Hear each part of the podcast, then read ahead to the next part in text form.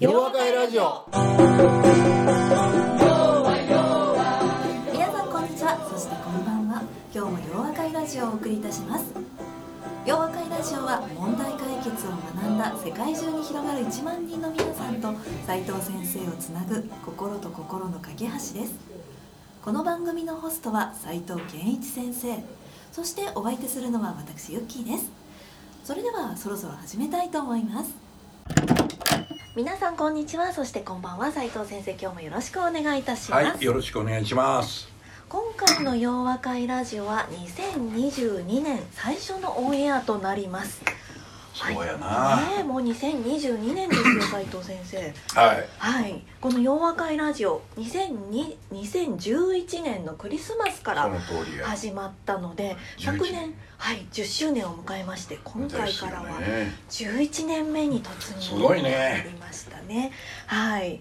マイクを挟んで、はい、斉藤先生にお話を伺うようになってから随分学ばせていただきまし いたやいやいや。私はあのいや僕も学ばせても砂場砂かぶり席と呼ばれていますけれども本当ありがとうございます。いえこちらこそありがとうございます。はい。毎年ですね1月は今年の新たなチャレンジというのを斉藤先生にお聞きしてるんですけれどもまあそうやったね。はい。あはいそうやそうや。そうそういうことあったな。ありましたよ、は毎年お聞き大体してますね。はい、そうやね。ラジオのあのマニアの方からね。去年はとかね一昨年はとかいうのがねきっとはい。そうやな。のコメントが来るかもしれないですけど。はい、もうお決めになりましたでしょうかいよく聞いてくれた。はい。これもちょっとフライングやねんけどはい。ね えーはいついに。はいついに、ねついに。ついに。うん。じゃじゃん。パーソナルトレーナーのいるはい。ジムでおお体をもう一遍鍛え直そうということをもう始め始め始めてはい。この22年は気合を入れまくりではい頑張ってみようかなと。あなるほど、はい。始め始めているんですか？いや始めもう始めいや始めてるんです。あそうもう常にもう今まで2回行ってね、はい。ほいおでー。体が「あ俺結構いけるやん」みたいな。素晴らしい、うん。コロナですしね。パーソナルトレーナーがいいかもしれないうん僕ね、はい。僕のお弟子さんの子がやってくれると思ってね女性ね。はい。ほななんかムキムキの兄ちゃん出てきて「あえこの人かいな」みたいな。なるほど、うん。それからちょっとね、はい。えー珍しい驚きで「嘘やん」みたいな。なるほどなるほど。あの、うん。私の知り合いにもくびれ鬼軍曹っていう素敵な女性なんですけど鬼軍曹がいますよ。あそうですか。はい。あもっと怖いなそれな、はい。うん。女性ですけど怖いっていう。どどちらがいいかはあの。ほんまやな。はい。あはい、っていうところで、はい、そうですね。私もどうしようかなと思いながら、私はあの今年はもっとあの出かける機会を増やそうかなあとそうやね。はい。ずっとこもってましたもんね、はい、コロナっていうのもありましたけど、この2年間は引きこもりと言われてるところもありましたけど、おうち時間がとっても充実したんですけれども。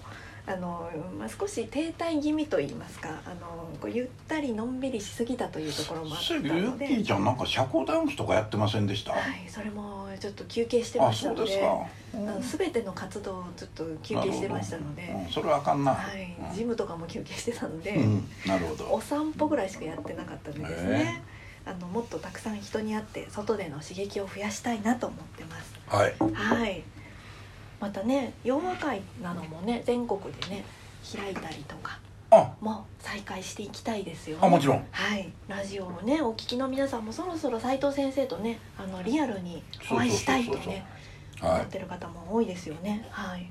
皆さんねワクチンも打ちましたしちょはいっと、今度3回目が2月か3月ぐらいになってるはいみたいだけどね、はい、ああそうですよね、はいあのインフルエンザも打ったんやけどね、はいそうですよねもう私この注射何でも打とうと思ってほどですもうね何でも行くぞみたいなね、うん。まあね重症化しない悪化しないっていうね私もインフルエンザがあのなねこうちょっと昔こじらせた後はインフルエンザ必ず打つようになってコロナワクチンも打ってますけれどもね、はい。でリアルでの洋和会が開催できてまたコミュニケーションが深まるといいなと思います。そうですね。はい、はい。というわけで斉藤先生本日もそして今年もよろしくおよ願いいたします。ろしくお願いしますでは今回のゲスト2022年最初のゲストになりますけれども。すごいね。はい、最初のゲストは岩永さんという、はい、イケメンの男性に来ていただいてますね。イケメンの男性僕以外にもいるいるね そうですね。斉藤先生の次 次次ぐらいですかね。はい。うまいこと言うな。はい。あの私だんだんこうねテレワークも長かったんであの久しぶりにこうバシッとスーツを着た方をねあの斉藤先生の次に見ましたっていう感じですね。すね。はい。はい。という方ことで、はい、岩永さんに自己紹介をお願いしましょうか。はい。では岩永さん自己紹介をお願いします。お願いします。と日本経済新聞社で働いております岩永と申します、まあ、普段は企業情報とか金融情報経済情報を扱う、えー仕事をしています。はい。今日はよろしくお願いします。よろしくお願いしよろしくお願いします。ますなるほど。あのね、これ聞いてるらっしゃらっしゃる方はね、ビジネスマンの方が多いので、ね。お世話になってる方も多いかと思いますね。私もよく読んでいます、いました。過去形だったり今もう取るのやめたや今こうろなんちゅうこと言ってんの。かわいそうに。あのでも日経ビジネスのあの雑誌の方をよく読んでます。あそうですか。はいはいうん。はいですね。はいはい 溜まっていくんですよね。だよね。そうまあだよね。毎日ね、ははい。い、すいません、あの、読んでます。ははい。い、はい、っていうところやってるんですね。私行きたかったんですね、日経新聞社。あそうなんや。はい。社会人っていう。私のことはどうでもいい。そうやね。俺早く質問に行ってほしいと思ってんもんけどまあええやな。はい。はい。あれ、あの斉藤先生との接点は？って言ったらあれなんですかね。うん、はい。そうやね。いやい。ろいろ接点はあるんですよ、い、や昔ハルメクラブに一度ねおいでいただいたことああ、あるんなるほど、ねはい、うん。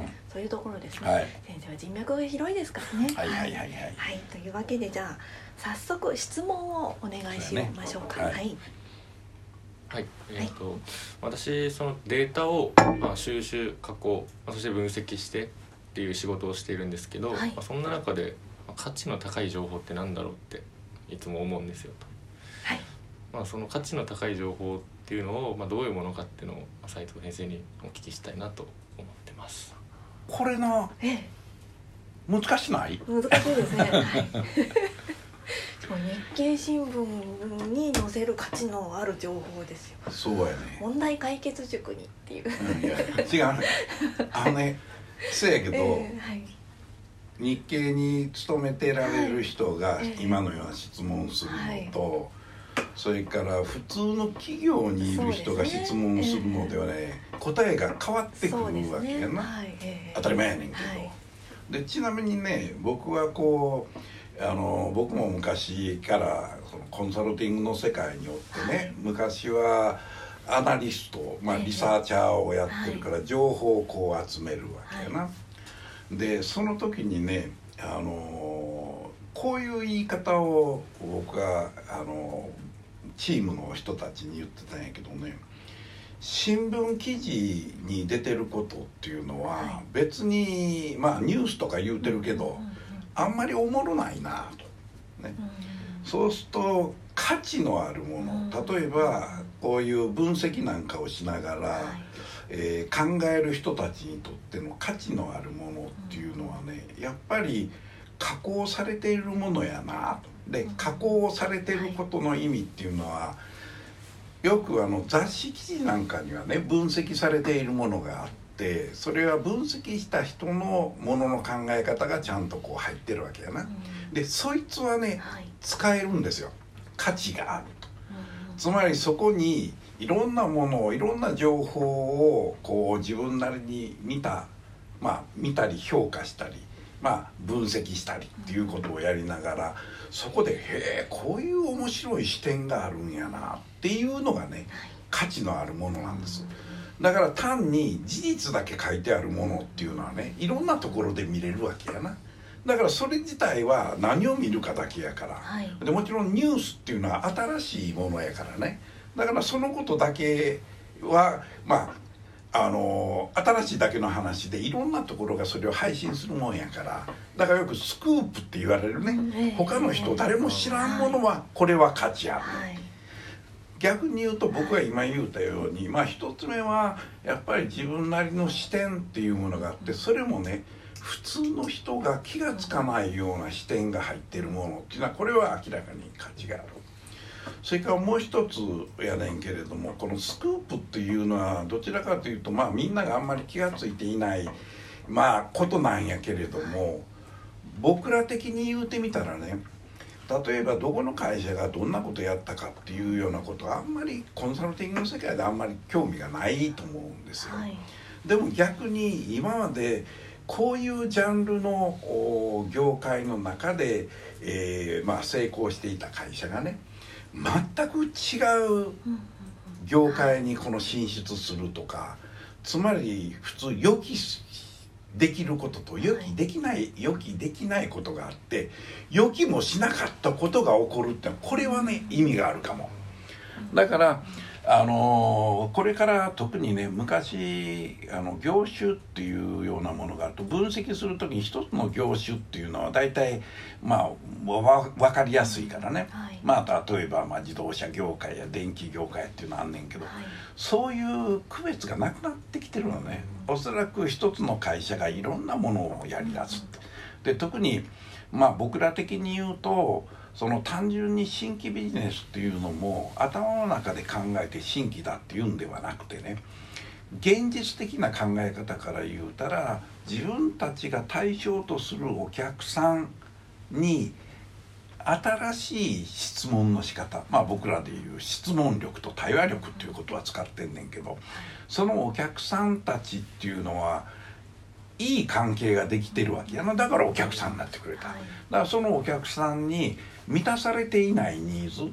その人たちにいい質問し始めるとねあ実は我々こういうこともやりたいと思っててこんなことも知りたいと思ってるしこういうこともやってみたいと思うんやけどっていうふうな話が出てくるとねその人たちが今までやってなかった新たな領域っていうものを考え始めることができるとねこの情報っていうのはやっぱりすごいんですよ。なんでかっていうとね予想できないから。で多くの企業っていうのは新規事業っていう考えるとね全く新規を考えちゃうのね。例えば今 SDGs が流行ってるとすると SDGs 絡みの新しい事業がないかってこんな発想するね。でそれはねあかんと。むしろ僕らっていうのは僕らのクライアントのお客さんっていうのはそのお客さんと長い間信頼関係築いてきてそのお客さんも自分たちの会社の業績をまあ B2B ビジネスだよね業績を上げたいと思ってると。ところが上げたいと思っててもなかなかうまいこといけへんわけやな今日本成長できてないから。だそういう時にねこの我々のクライアントの先にいるお客さんの話を聞きながらうんこの人たちにいい質問するとね、はい、いや自分たち実はねこんなことできるとええなと思ってたんですけど、はい、えそんなことってなんで今までやらなかったんですか？いやそういうことをね言ったこともないしやってくれる会社っていうのは出てこなかったんですよっていうのとあそれやったらね僕らできるかもねってこういう考え方ができるようになるとねそれは価値なんですよつまり今世の中でやっぱり日本企業が成長できなくなって成長するためにどうしたらいいかっていうような考え方を普通はしなきゃならないわけやな。ところがみんなどうしていいか分からへんから流行りのものに手を出そうとするじゃん。でもそれは正しくないから、例えばあの広大君がな、い、やいやこういう領域伸びてますやんこういう領域伸びてますやんっていう話はあんまり面白くないと思うね。でも自分にとってみたらねあそれはそういうふうに考えることによってね、新しい事業というものを考えれるのかっていうそういうことはすごく価値があるんです。だから僕らコンサルティングの世界ってよくあの誤解される人がいるっていうのはねなんか一つのセオリーがあったりなんかこういうふうにやったらそれ成功するんじゃないですかってそういう一般論はね何ら価値がないわけ。その場その場でどう頭を使うかどう考えるかっていうようなことがね述べれるようになるとねこれはみんなおそれはすごいぞっていうふうになる。だから逆に言うと僕はねあの日経さんなんかもそうやし、まあ、ダイヤモンドにしてみてもプレゼントにしても、はい。まあ、ビジネスに関わる人はいろんなこの情報を流してくれるのがええねんけれどもやっぱりそこにこの新しいものの考え方えそんな考え方したことないぞっていうようなことが伝えれるようになるとねはい。これは大きな価値を生み出す。だからその考え方を一つのね、まあ自分たちがその分析したり考え方を一つのまとめとしてねはい。それ事例があると分かりやすいから。だからそこで述べていくことができるとねはい。これは大いに感謝されると思うね。そやからあのよく本僕はあんまり本も読めへんねんけどね、え誰の本かちょっと忘れちゃったけどあのアメリカのなんか一人の人が書いた本がね面白いと思うとね大体その人が出すやつって面白いんですよ。それは面白い視点やから。つまりねはい。そのうちに彼がなはい自分自身でいろいろこの日経の中でこう発信していく時になんか一般論はつまんない、ね、その辺の成功のケースもどちらかというとつまんないと思うね。知ってるからみんな、ね、どこどこの会社って名門企業はこういうことで成功しましたなおもろないと。でも自分なりに頭を働かしながらねいや実はこういう考え方がね重要なんですっていうようなことが言えるようになるとねこれはすごいなと思う。ね僕的に言うとね、はい。あのー時々教える時にねえ実は売り上げ上げる方法っていうのは5通りしかないねんっていうわけやな、そうするとみんな「えっ!」って言う。の「おお教えてください」あかんこれあうんちゃんと金払えよ」とみたいな。それちょっと冗談やねんけどね、つまりその5通りの考え方っていうのを僕は考え出すわけや。んどっかに書いてあるわけちゃうねんもん。ええ。それを自分の考えで生み出すわけじゃん。それは価値があるんですだからどっかにすでに本に出てるとかどっかに雑誌で発表されたっていうやつは使えないんですよね。だから僕はよくね「いやなんで先生本読めへんのですか?」って言ったのは僕が本を書き始めた時に本を読んだらあかんと思ったなんでかっていうと他のやつ読んでね自分の本の中にそれがちょっとでも記憶に残ってて書くとねこれなんか盗んだんちゃうかって思われることがね気に食わんわけ。はい。そやからたまたまねはい。あの僕の本の中に書かれていることではこれどっかで見たことあるけどそれはたまたま一致しただけの話であってそもそも僕は本は読めへんと。全て自分の経験体験クライアントから学んだことから自分なりに考え出したことやと。それからうちであのいろんな企業でこう教えたりする e ラーニングの材料っていうのはね全部頭の中から出たもんしか書いてないんですよ。だからみんなおもろいと言うわけよ。だから時々僕が教えた大学なんかでね生徒さんとこう飲み会やった時に「いや先生あんなこと先生そういうこと言われてるけどそんなこと本に出てませんよ」っていうのね「いや出てるわけね。俺が勝手に思ってんねんから」と。ねだから本に書いてあることをご承大事にするっていうことじゃないと。はい。やっぱり自分で体験し経験しね。でいろいろ人から学んだことで自分の考えを組み立てていったものはこれは価値があるね。だからそういうふうに思うとね、だからもちろんジャーナリズムの世界だからね、はい。そういう大事な人の考えであれ何であれそれを人に伝えていくことは大事かもわからへんけどそのうち自分自身がそういうあのまさに修羅場の中企業経営者なり企業の人たちはどないして自分の会社の業績を上げないとあかんかっていうことにもだえ苦しむわけやな。そのシーンの中に使った時にね初めて気が付くようになるね。こういうことが大事やなと。なだそうなってきた時はねすごく面白くなってくるよね。だからコンサルティングの、まあ、僕らのねうちの事務所がやってるようなことっていうのはやっぱりおもろいんやと思うね。初めてやるでそっから学ぶって。それで僕の、ね、仲間もお弟子さんもいっぱいおるからその人たちと話をしてねそこからも学ぶね。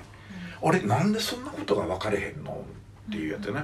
まあこれ今僕一生懸命まとめようとしてるやつがねこの間僕のあの塾生の一人がね「いや先生昨日法で意味合いをまとめるっていうことを言うけどね意味がわからないっていうのね。あ確かに。とこれね意味合いをまとめるって、要するに国語のようにはい。文章3つ並んでてねはい。これをまとめるってのはこれ国語の文章をまとめるわけやんか。はい。そうじゃないと。え経営においてははい本質的問題を発見するっていうのはこの3つの箱に書かれていることの意味は何だっていうことを理解しながら、はいええとは意味合いを理解するんやって言うててみんな分かってると思ったら、いや分かれへんねんだから意味は意味合いとは何かっていうことをね、はいはい。一生懸命それを分解して今人に知らせようとしてる、なるほどええこれそんな本見たことないと思います、うん、でちなみにね僕の本はダイヤモンドから出すこと多いねんけど編集の人に言わせるとねあの先生の本は実はこんな本ないんですって言うのなんでよ言うたらね。問題書きの本いっぱいあるやん僕の考えは最初から最後まで述べられてる。つまり一つの会社の業績を上げようと考えた時にどこからスタートしてどこまでやらんとね成果が上がらないかについて全部述べてある。そういう本はないんですって言ってたよ。だから分析はこうしましょうとかね。はい。ロジックはこういうことが大事です。はい。そういうふうに分け隔てがあるものはあんねんけど全部一気通貫で述べられてるものはないんやって言われてあなるほどね。せやけど僕の考え方は別に本に記そうとしてるのはこの一気通貫での考え方ができない限りね自分の部門とか自分の会社の業績上げられないんやっていうことを伝えたいから、まあそういうことをこう書いたわけだな。だからそういうふうに考えていくとな、はい。広大君のあのものの考え方っていうのも別にこのなんかみんなに知らせることが大事ということよりもね、新しい発見というものをみんなにどうこう伝えていったらいいのかとか新しい発見をするためにどうしたらいいのかとかねそれこそ会社の業績を上げるって言った時にどういうことが一番重要なのかっていうそういうことを伝えていくのがね価値あると思うね。はいそれで経営学とかねはいまあなんかいろいろ本書いてる人もおるか分からへんけどそんな一般論のまとめたことじゃね話にならないと。だから僕はあの企業が10社あったら10社とも抱えている問題が違う。それを一般論化してねいやこれをこうやこう考えたらええねんってとんでもない話だと、ね、だから余計みんな混乱してなあかんようになってんちゃうか、はい。それから僕がそれこそ日本のあのまあ IT のことを割とあのあんまりよく言わないねんけど、ね、IT の会社は儲かってるくせにお客さんは全然成長してへんのはなんでやねんとかね。はい。逆に言うと、ね、こういうビジネスのはい。あの世界でそれをいろいろ発信してくれるような立派な会社がありながらねはい。せやけどなんで日本の企業成長せえへんのよってなるとねいや何してんのっていうことになるやん。そこやねせやからもう僕なんかはあのこの間ちょっとね彼女にあの分析してもろてな、はい大企業の1人当たりの売り上げの推移っていうのがね、まあ下がっていってるわけや。だから1人当たり売り上げが上がってないねんから。ところがねやってもったん中小企業は大企業の1人当たりの売り上げの3分の1ぐらいしかないのね。それで落ち込みがものすごい大きいんですよ。で中小企業は日本の90何パーセントはやろ？ええつまりその人らがあかんことが日本全体の足引っ張ってることなのね。ということは中小企業を救わんとあかんことなんねでもなんで3分の1やねんってなるねそれで僕はこいつはな日本の下請け構造とかはい。重層構造ということによってねないがしろにしてきたんですよ。せやから大企業は逆に言うと中小企業をどう救うかっていうようなことをね考えなきゃならないえいうようなことになってくるとおおこれおもろいなってなるやん。それや。それをあなたが俺が今言うたようなことがあなたが発信したらさほらもうチューされまくるだよ。おっさんやけどなってな。はいそうですね。いやでも日経ね新聞社の方はやっぱりあの業種も幅広いですしやっぱ面白い方は取材力すごい方と、うん。視点もすごい方もいらっしゃいますし通りっぺんの方もいらっしゃいますのでやっぱり切り口面白い方になっていただきたいですね。そうだよね。はい、うん。そうやね。やれることはいっぱいあってね、ええ。貢献できることいっぱいあるわけよ、えそれでねはい正しいことは提案していくね。うんそれをただ単にな、あのー言うてるだけやったら説得力ないのでねうん。自分でいろいろ調べて45枚のレポートかなんかにして僕はこういうふうに思ったんですって言うてそれをねまあ最初一発出してもあかんか分からへんねんけどえそれを何度も何度もやり続けるねそれで中の自分が一番ようできてるってやつ俺に見せるとするやん「これええやん。これやらなあかんで」って言って「いややりませんね。ん」言うたらさっさとやめんねん。うん。ほらね。そうですね、うん。確かにね、はい。はい。そんな会社そうはねそうそうそうみたいな。いやいや俺それ大得意やねみんな俺の弟子に「こんな素晴らしいの社長が聞けへんなさっさとやめたらええねんや」って「やめんねんや。お前やめてもたんか」みたいな。でも後からちゃんと社長から電話かかってきてねええ。戻ってきてくれって言われてえお前の言うてることはやっぱり正しいんやって、ね、そういうことをやるようになるとねやっぱり楽しいと思うんだな。ねそうですね、だからちょうどなまあ彼なんか若いじゃん。はい。な？えなんかさっき若いイケメンとか言えへんかった？俺のことなんか年いったイケメンとか言えへんかった？言うてないからなそうか。二人のスーツの素敵あなあそういうイケメンがいことかいな。てって言って、はいうんそうやからね若い人はあのそれこそどういうことがねやってくれたら社会に役に立つのかみたいな話をねええ。やっぱりしてあげてそれでその道筋を示しながらねはい。それをどうやるのかっていうことを伝えてあげれるようになるとね。はい。俺は面白い人生が若いうちから待ってるってねことだそうですよね。ね。はなんか俺今日えらい気合入ってんな。いねそうですね。珍しいな。新年ですからね。いや新年か。はい。はい新年あるしな。はい、はい、信念がありますしね。うん。でもこんなね若いのに本当にあの志あの高いっていうのは素晴らしいですよね。信念ですから。な。はい、はい。というわけでありがとうございました。はいではラジオをお聞きの皆さん、2022年も2022年ってちょっと言いにくいんですよね。はい、皆さんも言ってみてくださいね。2020 2022年もよろしくお願いいたします。よろしくお願いしますはいね、ではまた次回お耳にかかりましょお耳にかかりましょうう。はい、よろしくお願いしま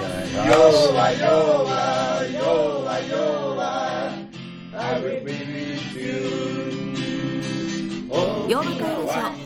それでは皆さんまた次回お耳にかかりましょう。お相手は斉藤健一先生と私ユッキーでした。いつも通じ合う。大きな輪になる。いつも通じ合う。